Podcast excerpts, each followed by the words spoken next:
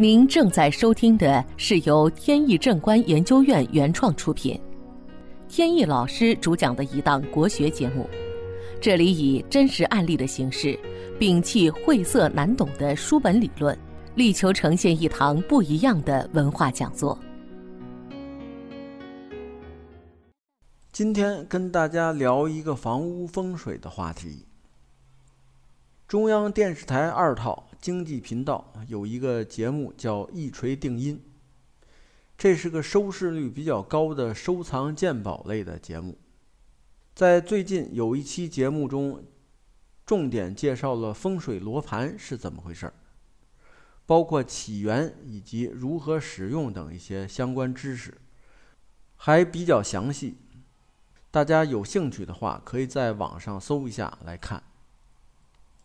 这几年风水方面的有关话题引起了各大媒体的重视，尤其是中央电视台也几次提到过风水的事情，还有一次在新闻上专门说过风水得到了大家的关注。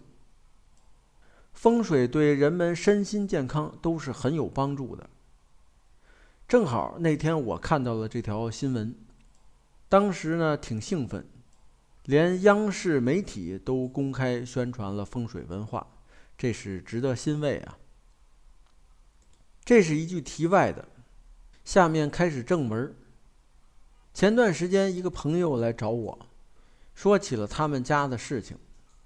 他母亲身体一向是不错的，但是去年他们家买了一个新房子，全家搬进去以后，母亲的健康就一直不好。经常说肚子疼，肠胃消化也不好，而且越来越重。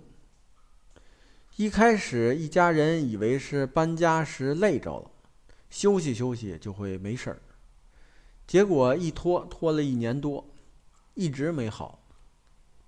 期间也看过大夫，始终没查出原因，还是肚子不舒服。后来大家就认为这应该是老年人年龄大了，肠胃功能退化，所以导致出现的这种莫名其妙的病症。家里有个儿子正在读大学，大学在北京，离家不远。儿子学习是很争气的，中学时学习就很好，名列前茅。但是上了大二，也就是搬了家以后。发现孩子在学习上花费的精力是越来越少，而是把很多精力放在了与学习无关的事情上，包括校外的活动。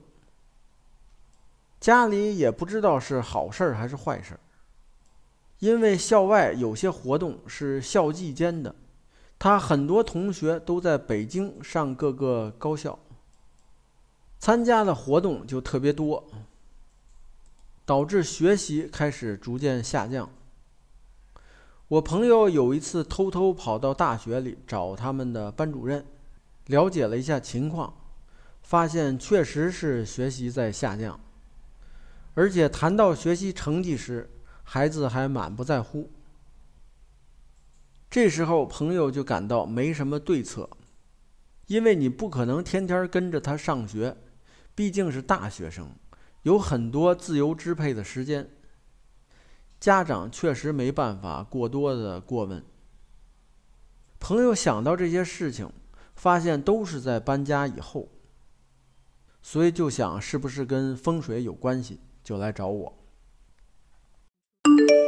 本节目由天意正观研究院原创出品。如需获取更多信息，请在任意网络上搜索“天意正观”即可。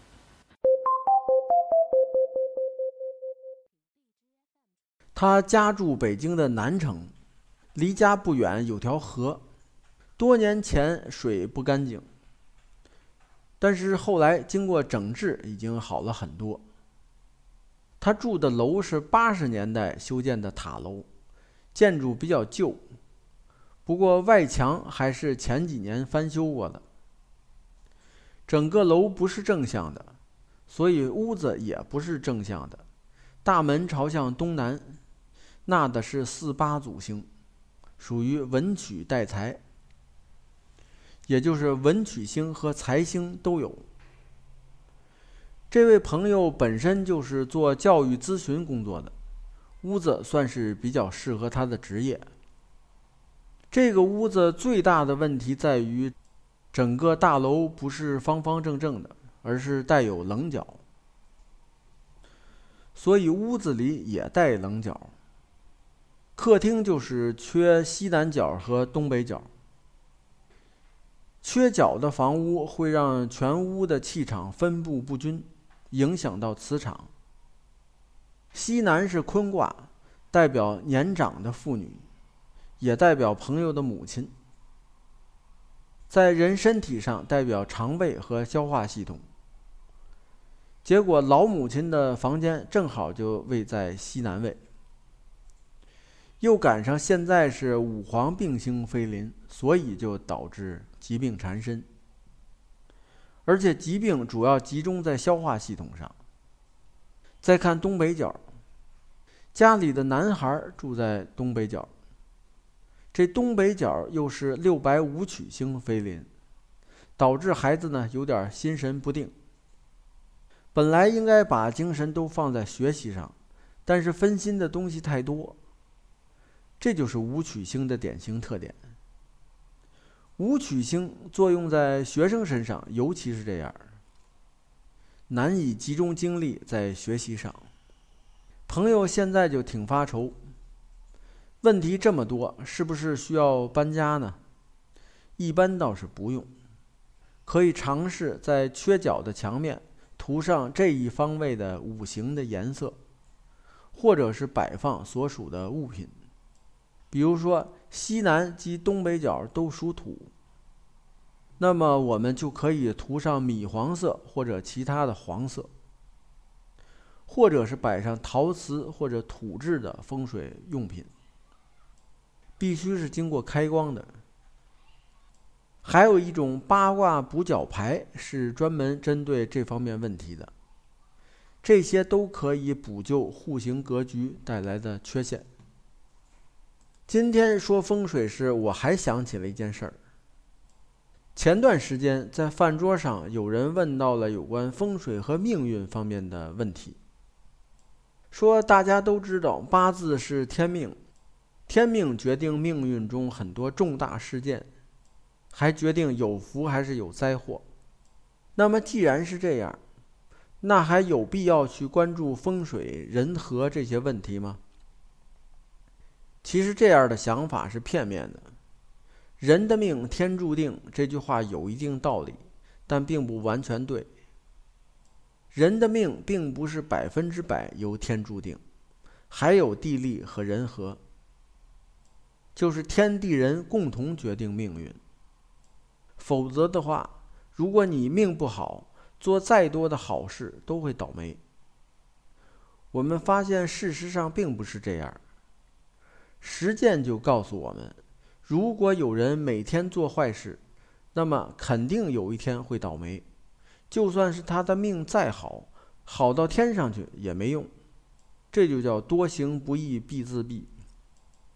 风水也是这样，八字再好，家的周围环境特别的脏乱差，治安也差，命运又能好到哪儿去呢？